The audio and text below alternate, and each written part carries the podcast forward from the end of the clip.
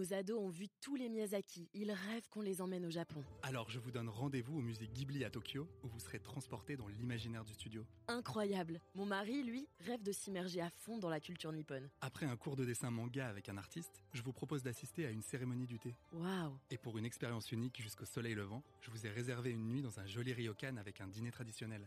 Je nous y vois déjà. Avec Marco Vasco, ne rêvez plus, vivez votre voyage l'esprit libre. Au rendez-vous sur marcovasco.fr pour imaginer votre prochain voyage sur mesure.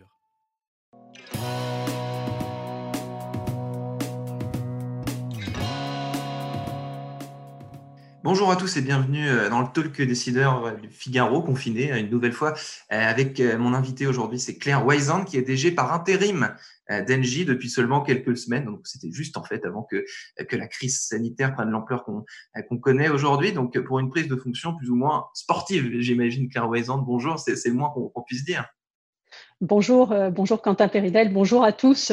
Euh, oui, prise de fonction un petit peu plus on va dire, un, petit peu plus inhabituel que ce à quoi, euh, ce à quoi on s'attendait.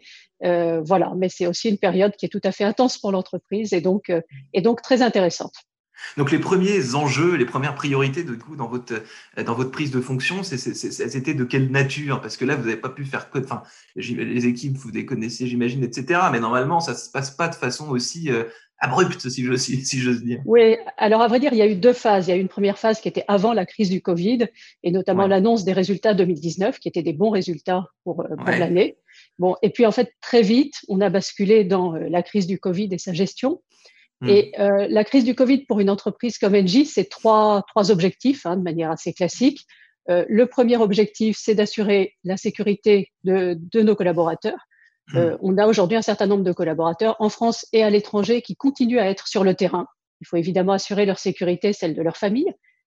Deuxième objectif, assurer la continuité des opérations. Hein, une entreprise comme Engie, c'est une entreprise de gaz, d'électricité, mais aussi de services, aussi bien aux particuliers qu'aux hôpitaux, qu'aux collectivités. Donc il y a des services absolument vitaux que nous devons continuer à hmm. assurer. Et puis le troisième objectif, c'est d'assurer que l'entreprise traverse cette période euh, j'allais dire, dans le respect de ces grands équilibres économiques et financiers et se hmm. retrouve de l'autre côté, post-Covid, dans une situation suffisamment forte.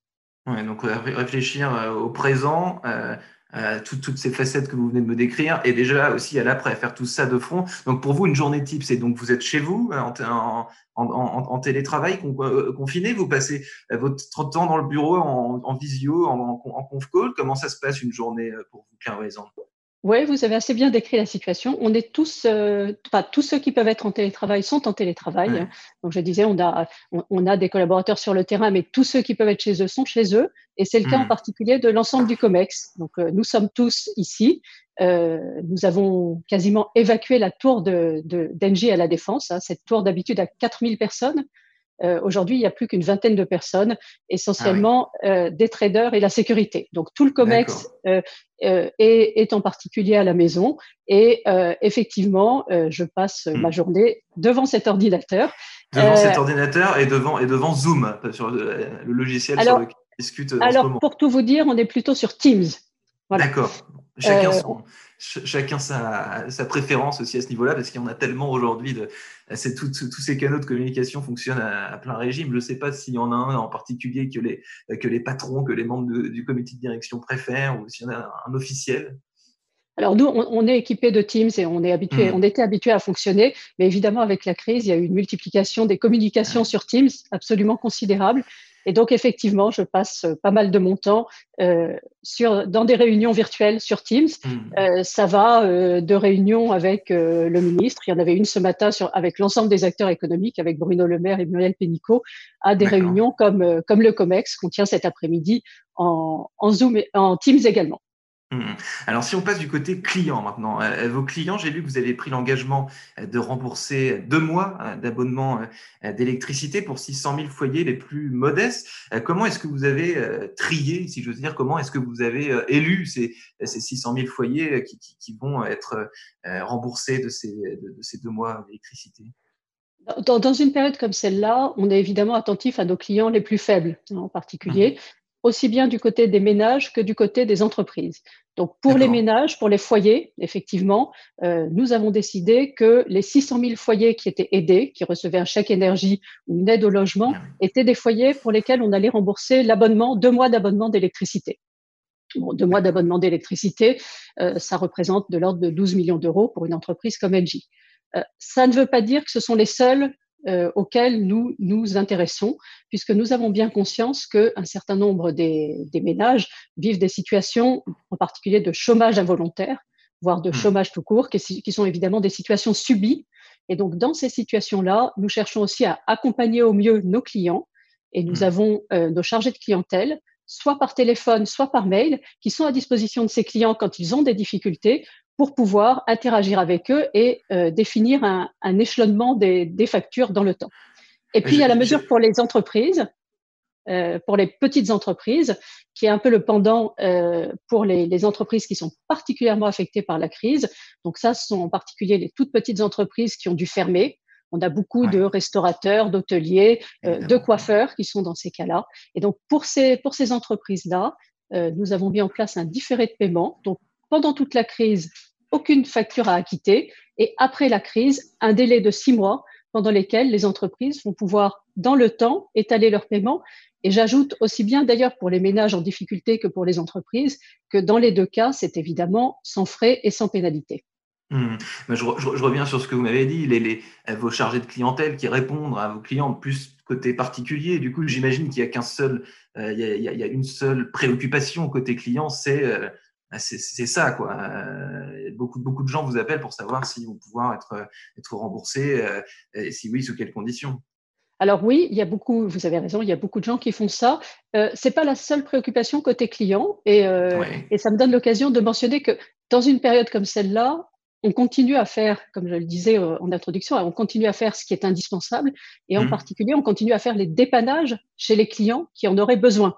Les entretiens chaudières, etc. Les entretiens chaudières, quand ils sont urgents, évidemment, on les fait. On ne peut pas laisser un, un, foyer sans, sans, sans, eau chaude, sans, euh, euh, sans, sans moyen de, de, se chauffer. Et donc ça, depuis le début de la crise, on a déjà fait 40 000 interventions chez des particuliers. Mais typiquement, ça fait partie des, des activités qui se poursuivent qui se poursuivent physiquement, parce qu'évidemment, les dépannages, ça peut difficilement se faire sur Zoom ou en, euh, ou en télétravail. Euh, pour, pour amorcer la, la reprise, Claire Wysand, vous avez prévoyez, j'ai lu le, déploiement d'un système de récompense à vos abonnés qui euh, font des efforts dans leur consommation, euh, dans leur consommation d'énergie. Comment est-ce que ça va se traduire ça? Vous allez, euh, vous allez regarder un petit peu s'il y a des, des, des progressions, si j'ose dire, dans la, dans, la consommation des, de, de, de, vos clients s'ils consomment moins, et ensuite cette récompense, elle se traduira comment?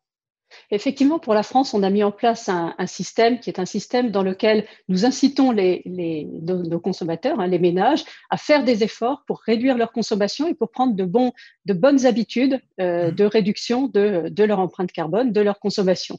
Et avec, euh, avec ces efforts qui sont euh, réalisés par, par les intéressés, on peut soit, les intéressés peuvent choisir soit d'aider euh, des bonnes causes, et en particulier en ce moment les hôpitaux, soit euh, de se procurer euh, de, de, la documentation ou des objets qui les aident à continuer à faire, à faire des efforts. Ça, ça, rejoint une problématique plus large qui peut paraître un peu paradoxale hein, pour un énergéticien, mais nous sommes convaincus que l'avenir après Covid, mais l'avenir dans les années qui viennent, de manière générale, passe par moins de consommation d'énergie, mmh d'électricité, de gaz, et, euh, et, une consommation plus verte. Hein. Ça, c'est un virage stratégique qui a été opéré par l'entreprise et nous sommes absolument convaincus que on est aujourd'hui dans une crise, la crise du Covid, qui est hmm. une crise mondiale. Euh, si cette crise mondiale nous montre d'une part que nous sommes tous dépendants les uns des autres et d'autre part euh, que euh, si on ne traite pas euh, cette crise mondiale, on se retrouve avec des parties entières de l'humanité qui sont vulnérables. Hmm. Si vous réfléchissez bien, cette crise-là, elle, ressemble à une autre crise qui peut nous arriver si nous ne faisons rien, la crise mm. climatique. Et donc vraiment, dans cette optique, ce programme pour les particuliers, il participe, mais c'est une action beaucoup plus large pour l'entreprise. Hein. On vend des services aux entreprises et aux villes pour réduire leur empreinte carbone. On est dans une situation dans laquelle, si on n'agit pas ensemble pour gérer la crise climatique, on sera demain dans une situation collective absolument dramatique.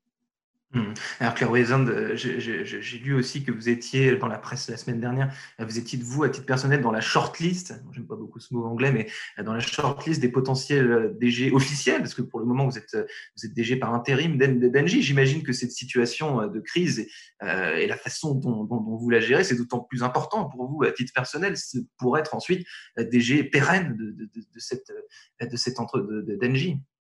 Alors moi j'ai un seul objectif, et d'ailleurs, euh, cet intérim de la direction générale, je l'exerce avec deux collègues, euh, Paolo euh, Almirante, qui est le, chef des opérations, et Judith Hartmann, qui est la directrice financière.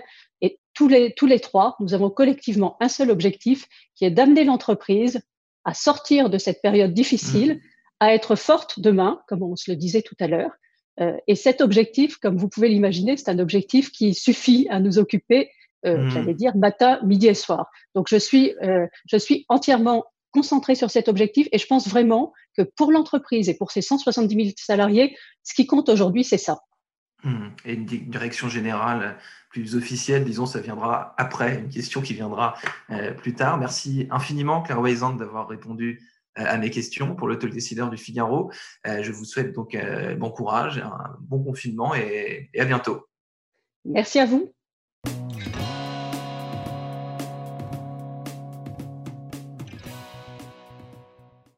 Ados ont vu tous les Miyazaki. Ils rêvent qu'on les emmène au Japon. Alors je vous donne rendez-vous au musée Ghibli à Tokyo, où vous serez transporté dans l'imaginaire du studio. Incroyable Mon mari, lui, rêve de s'immerger à fond dans la culture nippone. Après un cours de dessin manga avec un artiste, je vous propose d'assister à une cérémonie du thé. Waouh Et pour une expérience unique jusqu'au soleil levant, je vous ai réservé une nuit dans un joli ryokan avec un dîner traditionnel. je nous y vois déjà. Avec Marco Vasco, ne rêvez plus, vivez votre voyage l'esprit libre. Au rendez-vous sur marcovasco.fr pour imaginer votre prochain voyage sur mesure.